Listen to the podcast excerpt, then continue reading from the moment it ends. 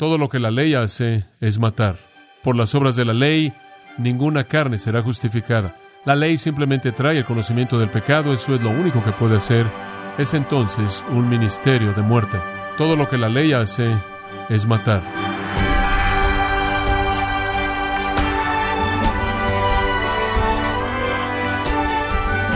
Qué gusto, estimado oyente, que nos acompañe el día de hoy en Gracia a vosotros con el pastor John MacArthur.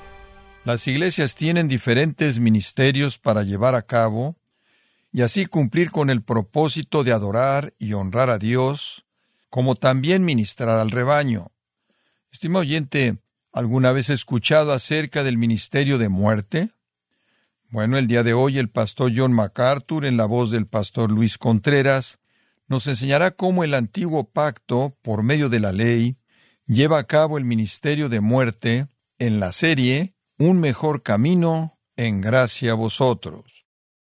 El antiguo pacto, viendo la ley moral, fue diseñado para producir una conciencia de pecado, fue diseñado para llevar a una persona al pecado. Ahora, si usted hubiera sido un judío viviendo en el Antiguo Testamento, como le dijo la última vez, y usted hubiera sido expuesto a la ley de Dios, como ellos fueron expuestos, y era leída todo día de reposo, estaban conscientes de la ley de Dios, la enseñaban a sus hijos día tras día, sentándose, poniéndose de pie, caminando, andando por el camino, y conforme eran expuestos a la ley de Dios, revelaba Dios, revelaba el estándar santo de Dios para su vida, y como consecuencia exponía, exhibía su pecado, porque nunca podían vivir conforme al estándar, nunca, nunca. Y entonces despertaba la realidad del pecado, y llevaba a esa persona al Antiguo Testamento, ese judío del Antiguo Testamento, a un punto de desesperanza o a un punto de quebrantamiento, contrición, como esa palabra es usada también, a un punto en el que él decía, no puedo vivir al nivel de la ley de Dios, soy maldito, maldito es todo aquel que no permaneciera en todas las cosas escritas en el libro de la ley, dice en Deuteronomio. Entonces él sabía que si él quebrantaba la ley, de cualquier manera él estaba condenado. Entonces él tiene una revelación del propósito perfecto de Dios, la mente perfecta de Dios, la naturaleza perfecta de Dios y la voluntad perfecta de Dios para el hombre. Él no puede vivir a ese nivel. Él es un pecador miserable, no tiene esperanza, él no puede salvarse a sí mismo. ¿Qué va a hacer? Bueno, la mentira era, guarda todos los sacrificios. Y si tú tan solo cumples con los sacrificios y te apareces en el templo en los tiempos apropiados y guardas el día de reposo y cumples con todos los lavamientos y guardas una dieta kosher y cuidas toda la ley del día de reposo y simplemente haces todo eso, eso te salvará, eso te salvará. Y ese es el tipo de judaísmo falso con el que crecieron y engañó a la nación entera, de tal manera que ya para cuando Jesús llega, todo el liderazgo de la nación entera de Israel cree que la manera de enfrentar el problema del pecado es mantener las ceremonias. Y es el cumplir con esos rituales diarios, con el propósito de orar en la hora correcta, es atravesar por la multitud de cosas que hacen ceremonialmente que los libra de la consecuencia de su pecaminosidad. Entonces, en lugar de ver la parte ceremonial de la ley como un retrato de la redención, la vieron como un medio de redención. Entonces, la ley nunca tuvo la intención de darles una solución para su pecado al guardar las ceremonias. Sin embargo, eso se convirtió en la perversión del judaísmo y eso en la actualidad es la perversión de cualquier tipo de religión sacramental sacerdotal. No es una relación, no es una realidad, es simplemente una multitud de símbolos. Pero el engaño es mortal, porque el engaño, pensaría usted, es la solución al problema y no lo es. Y entonces tenemos todas estas personas que son religiosas, muy religiosas. Y usted puede ir a la tierra de Israel y digo, usted ve algunas personas judías religiosas, digo muy religiosas, y están guardando todas las ceremonias y atraviesan por todo. Digo, son devotas y son ortodoxos y están atravesando por todo. He ido al templo, la sinagoga más bien, en donde estaba el templo. He visto a estos hombres estudiando la letra de la ley, los detalles de la ley. Los he visto con los pequeños niños allá a sus pies, conforme les están enseñando todo y están atravesando por esto y hacen esto hora tras hora y día tras día y día tras día. Y su conclusión es que no pueden vivir al nivel de la ley. Y para acomodar esa incapacidad, guardan ciertas ceremonias y ciertos rituales y hacen ciertas obras a un lado. Y ese es el medio salvador. Y nunca son llevados al punto en donde, en desesperanza total y en horror total por su incapacidad, y viendo su incapacidad y lo inútil que es la religión ceremonial, no llegan al punto de acercarse a Dios clamando, golpeándose el pecho, diciendo, Señor, sé propicio a mi pecador y sálvame por gracia. Nunca llegan a eso. Sustituyen la ceremonia por la salvación que Dios provee en su Hijo. Entonces el apóstol Pablo quiere llevarnos de regreso y decir, mira, necesitas entender el propósito de la ley en todos sus componentes. Su componente moral, llevarte a la desesperanza. Su componente ceremonial, mostrarte cuán desesperadamente necesitas un Salvador. No debes ver la ley como tu salvación en su forma ceremonial. Circuncidar a la persona no va a salvarlos. Hacerlos atravesar por ceremonias mosaicas no va a salvarlos. Más de lo que algún esfuerzo personal por guardar la ley moral podría salvarte, no puede ser porque tan pronto conforme quebrantas un punto, estás condenado. Esta es la razón por la que Pablo dice en el versículo 6 que cualquier verdadero predicador, cualquier verdadero ministro, cualquier verdadero siervo de Dios es un siervo del nuevo pacto, de un nuevo pacto, de un nuevo pacto. Como puede ver, todo lo que la ley tenía la intención de hacer era hacer que su pecado fuera visible para usted. Voy a hablar de eso un poco más en un momento. Ahora, al describir el mejor pacto que él presenta a partir del versículo 6, Pablo presenta ocho puntos. Da vida, produce justicia, es permanente, trae esperanza, es claro, está centrado en Cristo, es liberador y transformador.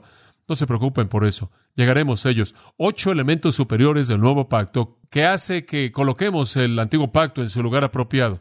Ha sido reemplazado. Maravilloso. Es una distinción emocionante, maravillosa. Ahora permítame recordarle el primero, el nuevo pacto da vida, versículo 6. Véalo ahí. El cual asimismo nos hizo ministros competentes de un nuevo pacto, no de la letra, sino del espíritu, porque la letra mata, mas el espíritu vivifica. Usted recuerda que explicamos eso, que el nuevo pacto da vida, porque es espiritual, es capacitado por el Espíritu Santo, es interno, no es externo, y la palabra letra aquí no es tanto la idea de la ley misma, sino de la mala representación en formalidad o ceremonia. Letra literalmente significa un malentendido de la ley es descrito, por cierto, en Romanos 2, 27 al 29, en donde habla del que está circuncidado físicamente y el que no lo está. Dice, por ejemplo, en el versículo 27, y el que físicamente es incircunciso, pero guarda perfectamente la ley, te condenará a ti que con la letra de la ley y con la circuncisión eres transgresor de la ley. Y ahí él distingue la letra de la ley. La letra de la ley. Y de nuevo ahí en el versículo 29 él dice, no en la letra, la alabanza del cual no viene de los hombres, sino de Dios. Entonces la letra ya es distinguida de la ley. La letra es un malentendido de la ley. La letra es lo que le dije. Es ver la ley moral y después decir, oh, la cura es guardar la ceremonia. Y entonces usted crea algún medio externo, mecánico, de observancia, de guardar físicamente estos códigos y estas ceremonias. Y mediante eso un sistema de salvación supuesta. Es la letra. Y eso es algo particularmente condenador. La ley es suficiente para matarlo a usted. La ley lo va a matar en un sentido positivo porque lo va a llevar a la desesperanza y esperamos que lo lleve a Cristo. La letra lo matará de una manera negativa. La letra va a matar con toda certeza permanentemente porque la letra parece ser la respuesta a su dilema, es el engaño de una religión falsa y sacramental. La letra realmente es un matón, algo que mata. Entonces Pablo está diciendo, mira, cuando tienes estas personas que vienen imponiéndoles este tipo de cosas externas, este malentendido, este mal concepto de la ley los va a matar. Solo el Espíritu puede dar vida. Estamos predicando a Cristo y el poder del Espíritu en el Evangelio del Nuevo Pacto. El sistema sacramental hace que la gente busque la salvación por la letra, por el ritual religioso, una distorsión condenadora del cristianismo verdadero. Ahora veamos el segundo punto. Este es el único que vamos a cubrir. El segundo punto es que el nuevo pacto produce justicia. El nuevo pacto produce justicia. Veamos el versículo 7 y simplemente vamos a comenzar con este y vamos a traducirlo de manera diferente. Debido a que el ministerio de muerte grabado con letras en piedras fue con gloria, deténgase ahí. Ahora, Pablo, con toda certeza, había sido acusado de despreciar o menospreciar la ley de Dios. Él había sido acusado de estar en contra de la ley de Dios. De hecho, lo arrestaron en Jerusalén por eso y dijeron, él habla en contra de la ley. Él fue llamado por los judíos un antinominiano, alguien que está en contra de la ley, nomos, siendo la palabra griega para ley. Él siempre estaba siendo golpeado con esa acusación de que estaba en contra de la ley y las costumbres y las ceremonias del judaísmo. Entonces, él aquí quiere que sepamos que no está en contra de eso. Él ve el antiguo pacto y él ve la ley en su perspectiva apropiada. Pero su perspectiva apropiada es verla a partir del versículo 7 como un ministerio de muerte.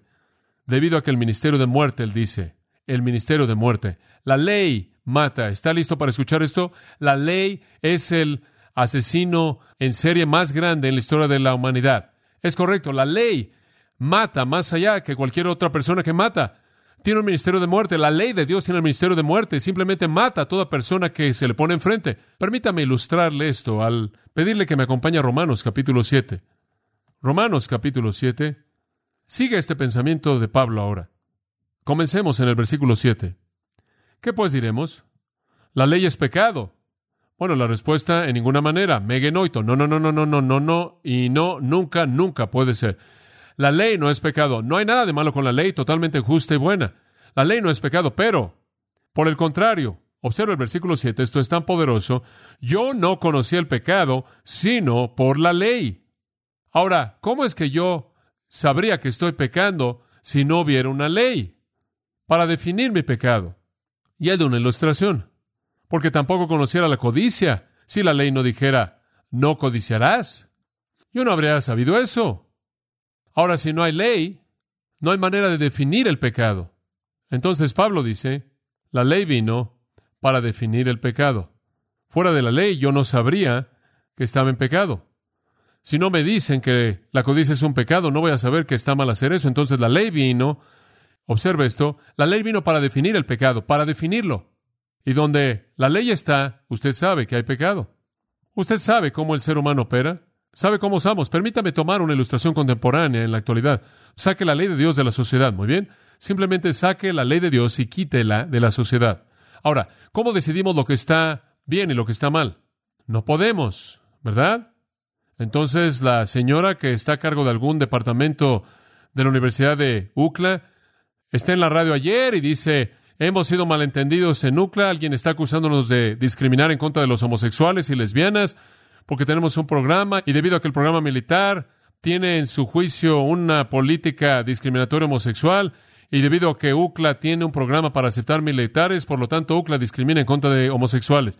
Y después entra en un gran discurso acerca de esto. Nunca pensaremos en hacer eso, no queremos hacer eso. UCLA tiene una política y nuestra política es que queremos aceptar toda forma de preferencia sexual, etcétera, etcétera. Aquí está la institución educativa en la parte sur de California que supuestamente está educando a la siguiente generación de personas que van a guiar al mundo y no tienen absolutamente idea de lo que está bien o lo que está mal, en absoluto.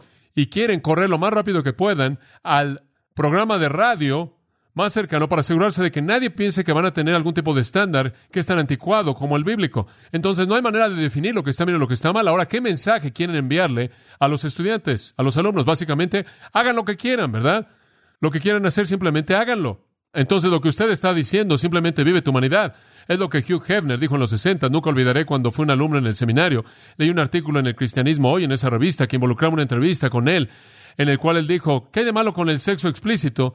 Él estaba comenzando la revista Playboy y todo eso, toda esa mentalidad. Después de todo, ¿qué está mal con esto? Es un deseo natural, ¿no es cierto? Tenemos un deseo natural por comer, tenemos un deseo natural de beber, de dormir, tenemos un deseo natural de hacer esto y esto es simplemente ser humano y tenemos ese deseo de manera más bien frecuente como lo tenemos por comer. ¿Qué está mal con hacer eso? Eso es simplemente conducta humana y ¿sabe qué? Esa mente depravada y caída simplemente dice sí, sí, y simplemente hace eso y usted cree que están allá afuera diciendo, oh, culpabilidad, culpabilidad. No, pero ellos no conocen las reglas. Esa es la razón por la que escribí el libro La conciencia que se desvanece, porque no hay sistema para informar el sistema de advertencia. Entonces, ¿por qué se van a sentir mal por eso? Es solo cuando una ley con la autoridad viene que dicen, espera un momento, ¿está mal hacer eso? ¿Y me estás diciendo que soy un pecador y que los pecadores se van al infierno? Simplemente saque la ley y usted no puede hacer que la gente entienda ningún mensaje. Pablo dice, yo estuve bien hasta que me encontré con la ley. Y cuando me encontré con la ley dije, ¿codicia? ¿Codicia? ¿No puedes hacer eso? Yo simplemente pensé que eso era una conducta normal humana, codiciar, codiciar, codiciar. Yo codiciaba casi todo lo que veía. Entonces define el pecado. Ahora le voy a dar el segundo pensamiento. No solo define el pecado, observa el versículo 8. El pecado, tomando ocasión por el mandamiento, produjo en mí toda codicia. Me encanta eso. Es como decirle a alguien, no pienses en un elefante rosa, no te atrevas a pensar en un elefante rosa. Tan pronto como usted le dice eso a alguien, no codices, ¿qué van a hacer? Codiciar. Cuando usted continúa imponiéndoles la ley, simplemente incita todo en ellos. Y es ese sentido de decir esto está mal y oh, de pronto comienza a ver que la codicia se ve por todos lados en su vida, ¿no es cierto? Está por todos lados. Está en todo lugar. Estuvo ahí todo el tiempo nunca fue definido para usted. Y después cuando la ley vino, su condición caída, dijo, no me gusta esa ley y algo en usted comienza a empujarlo a hacer más de eso. Es como el pequeño niño que está ahí en la tienda y hay un pequeño letrero ahí en la caja que dice no toques y usted está ahí y lo ve y su mamá voltea hacia el otro lado y él hace, ¿Mm? manténgase lejos de las flores y él simplemente voltea y mete su pie ahí para que pueda decir que lo hizo. Simplemente la manera en la que la ley está hecha y cuando confronta la condición caída del hombre, define su pecado y eso incita a su pecado. ¿Se acuerda del progreso del peregrino cuando la ley entra ahí al cuarto y es como un ciervo y comienza a desempolvar y demás y nunca sabe lo sucio que está hasta que usted comienza a desempolvar, hasta que entra la luz por la ventana y usted simplemente dice, hombre, esto está... Así es la ley, simplemente agita el polo por todos lados, es lo que hace. No puede producir justicia, simplemente un homicida, es un homicida en serie. Tiene el ministerio de la muerte, en el versículo 9. En el versículo 8, sin la ley, el pecado está muerto. Y yo sin la ley vivía en un tiempo, pero venido el mandamiento, el pecado revivió y yo morí. ¿Qué quiso decir? Bueno, él murió una muerte espiritual, él se dio cuenta de que su condición era muerte espiritual, él se dio cuenta de que estaba separado de la vida de Dios, que era un pecador que estaba condenado. Y allí que el mismo mandamiento que era para vida, a mí resultó para muerte. Versículo 11, al final, por él me mató. De manera que la ley a la verdad es santa y el mandamiento es santo, justo y bueno. El problema no es con la ley, el problema es que es conmigo, conmigo. Versículo 14, porque sabemos que la ley es espiritual, mas yo soy carnal, vendido al pecado. La ley, la ley moral fue dada por Dios para matarlo a usted. Esa es la razón por la que tenemos que predicarla. Esta es la razón por la que usted simplemente tiene que tener la ley moral, simplemente tiene que levantarla y mantener el estándar alto para que mate a la gente. Observe Gálatas capítulo 3, creo que voy a tomar un minuto con esto y después cerraremos. Gálatas 3. La ley entonces está diseñada para traerle a los pecadores el conocimiento de su pecado, no para salvarlo, no puede producir justicia, simplemente produce muerte. La ley es inferior, no puede salvar. Su propósito es revelar el pecado, llevar al pecador arrepentido a la fe en Dios, rogándole el perdón de gracia por parte de Dios hecho posible en el sacrificio de Cristo. Observe el versículo 21. Luego la ley es contraria a las promesas de Dios, megenoito de nuevo. En ninguna manera, porque si la ley dada pudiera vivificar, la justicia fuera verdaderamente por la ley. La ley no se opone a las promesas de Dios, esto es la promesa de Dios para vida eterna y salvación. La ley no se opone a eso, no es contraria eso. Simplemente no la puede producir, no puede hacer que pase. Si pudiera, entonces la justicia habría sido por la ley, pero no puede. La ley no puede producir justicia. El antiguo pacto no puede producir justicia. Ahora escúcheme, nadie podía guardar la ley moral, entonces guardar la ley no lo salvaba usted. Y atravesar por las ceremonias y los símbolos y los retratos no lo salvaba, porque eso tampoco lo podía salvar usted.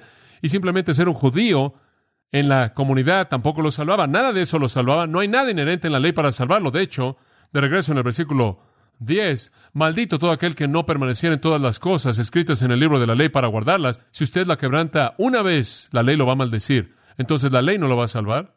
De regreso en el versículo 19 dice, la ley fue añadida a causa de las transgresiones. En otras palabras, la ley vino históricamente. Dios trajo la ley para definir el pecado, para incitar el pecado y para llevar al pecador a la desesperanza. Y versículo 22 dice, la escritura lo encerró todo bajo pecado, para que la promesa que es por la fe en Jesucristo fuese dada a los creyentes. La idea entera de la ley era cerrar al pecador en su pecado y hacerlo correr hacia un Salvador. En el versículo 23, pero antes que viniese la fe, estábamos confinados bajo la ley, encerrados para aquella fe que iba a ser revelada. De manera que la ley ha sido nuestro ayo, nuestro pedagogo, nuestro tutor, para llevarnos a Cristo. Y este no es un tutor que se sienta en un salón de clases y da lecciones. Este es un guardián moral. Esto normalmente era un hombre que era un siervo. No es que estaba tanto dando información como que estaba siguiendo al niño por todos lados, disciplinando y conformando su conducta a un estándar. La ley es nuestro tutor para llevarnos a Cristo, para que podamos ser justificados por la fe. Esa es la única manera en la que usted puede llegar a ser justificado. Esa es la manera en la que Abraham fue justificado cuando él estuvo delante de la ley. Y así es como toda persona es justificado, toda persona. Y todos los que creen siguen la fe de Abraham, son los hijos de Abraham porque son de la fe. La fe es la única manera en la que usted jamás será salvo en cualquier periodo de el tiempo, jamás. La ley simplemente es para llevarlo a Dios. Y después él dice esto, versículo 25. Pero venir a la fe ya no estamos bajo ayo, bajo tutor. Usted puede hacer eso un lado. Su propósito ha sido cumplido.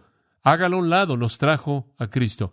Y ahora la ley está escrita en nuestros corazones y ahora podemos cumplirla. Romanos 8, por el poder del Espíritu Santo que mora en nosotros. Todo lo que la ley hace es matar. Esta es la razón por la que en Romanos 3 él dice, por las obras de la ley, ninguna carne será justificada. La ley simplemente trae el conocimiento del pecado, eso es lo único que puede hacer. Es entonces un ministerio de muerte. Regresa a 2 Corintios 3 y un comentario más ahí. Él dice, y si el ministerio de muerte, y sabemos que está hablando de la ley debido a la siguiente afirmación, grabado con letras en piedras, ¿de qué está hablando? Ahí, los diez mandamientos, ¿verdad? Éxodo 32, versículos 15 y 16. Usted se acuerda de que Moisés estaba en el monte, Dios estaba dándole la ley, le dio los diez mandamientos escritos en roca. Dicen esos versículos, Éxodo 32, versículos 15 y 16. Y volvió Moisés y descendió del monte trayendo en su mano las dos tablas del testimonio, las tablas escritas por ambos lados. De uno y otro lado estaban escritas y las tablas eran obra de Dios y la escritura era escritura de Dios grabada sobre las tablas. Eso es lo que Pablo tiene en mente, esa escritura misma, sin duda alguna, grabada en tablas, cuando escribe aquí de la ley grabada en piedra. Ahora, ¿qué eran los diez mandamientos? Escuche con atención. Era simplemente el resumen de la ley moral. Era el resumen de la ley moral reducida a diez mandamientos, pero realmente la ley entera está incluida en esos diez, así como los diez en su totalidad están incluidos en los dos. Amarás al Señor tu Dios con todo tu corazón, alma, mente y fuerzas, y a tu prójimo como a ti mismo. Entonces Dios escribió su ley moral en piedras, y el propósito de eso era destruir. A lo largo de los años de mi vida y ministerio, he recolectado muchas memorias fascinantes. He viajado por todo el mundo, como ustedes saben, a muchos lugares, y he llegado a casa con todo tipo de cosas que la gente me ha dado y son parte de mi vida, y en cierta manera tengo muchas memorias que me rodeen en mis diferentes oficinas y estudios, un tesoro muy preciado que me fue dado varios años atrás por parte de un amigo, algo bastante pequeño y algo oscuro, pero nunca lo veo sin tener una lágrima en mi corazón, si no es que en mis ojos. Es un bosquejo hecho a lápiz enmarcado de alguien que supuestamente es Moisés, y en su cabeza él tiene las tablas de piedra, y él tiene esta mirada enojada en su rostro, y él está listo para traerlas sobre la cabeza de esta persona que es débil, que se ve temerosa, realmente, literalmente lista para aplastar su vida con la ley. Lo único que rodea a esta alma pobre, débil, es Cristo. Y Él tiene sus brazos en su pecho y sus hombros sobre su cabeza, y Él está totalmente protegido por el abrazo de Cristo, de tal manera que nunca podría ser golpeado. La ley solo podía pegarle a Cristo y claro, Él la despedazaría en un millón de pedazos. Y al ver eso y pienso en lo que eso expresa de manera magnífica, lo que la ley busca hacer y solo lo que Cristo puede evitar que la ley haga. Porque Cristo, dice Gálatas 3, llevó la maldición. La ley descendió nada más que quitó la vida de quién? La vida de Él destrozó su vida y al destrozar su vida fue destrozada en términos de su capacidad de matar al que protege. Tremendo. Las letras en piedra matan. Hombre, cualquier persona que esté pensando que llegas al cielo al guardar la ley moral, al ser una persona buena moral, olvídelo. Va a aplastarlo hasta hacerlo polvo a menos de que usted esté protegido por Cristo. Y cuando le pegue, a él nunca le tocará a usted. De hecho, él morirá en su lugar. ¿Verdad tremenda? Pablo dice, esta ley, no me malentiendan, vino con gloria vino con gloria. Hubo gloria en el monte, la nube estuvo ahí, los relámpagos, los truenos estuvieron ahí, los ángeles estuvieron ahí porque la ley fue mediada por ángeles. Dios estuvo ahí escribiendo con un dedo de fuego en tablas de piedra. Había gloria por todos lados. No piense que la ley es despreciada. No piense que Moisés, Moisés elevó lo que Pablo menosprecia. No, Pablo no menospreció la ley de Dios como sus enemigos decían. Él dice, vino con gloria, fue con gloria tuvo su lugar, fue santa, gloriosa, justa y buena. Lo que Pablo menosprecia no es la ley, sino el mal uso de la ley, la representación equivocada de la ley. La ley vino con gloria, pero al final del versículo 7, que la gloria de la ley fue qué tipo de gloria? Gloria que se desvanecía, gloria que se desvanecía. Tuvo gloria, pero una gloria que pasó y es reemplazada por la gloria del nuevo pacto. El nuevo pacto da vida. El nuevo pacto produce justicia. La ley no podía dar vida, solo mata. No podía producir justicia. Lo único que hizo fue incitar el pecado, produjo muerte y pecado. El nuevo pacto, vida y justicia. Oremos juntos. Estamos tan bendecidos, Señor nuestro, por tener un entendimiento, inclusive un entendimiento simple de tu gran verdad profunda, de tu provisión para nosotros en Cristo. Estamos tan agradecidos porque nos has abierto un entendimiento apropiado de la ley, el Evangelio, el antiguo pacto, el nuevo. Padre, sabemos que la salvación siempre ha sido por tu gracia, mediante la fe simple del pecador arrepentido, producida en su corazón por el Espíritu Santo. Padre, te damos gracias por esto. Líbranos de que jamás regresemos a las cosas externas cuando la realidad es Jesucristo y que nosotros con Pablo demos testimonio del hecho de que solíamos hacer todo eso hasta que vimos el valor que sobrepasa todo de conocer a Cristo y todo lo demás se convirtió en basura. Danos vidas centradas en Cristo para que seamos para su gloria y alabanza, porque pedimos esto en su nombre. Amén.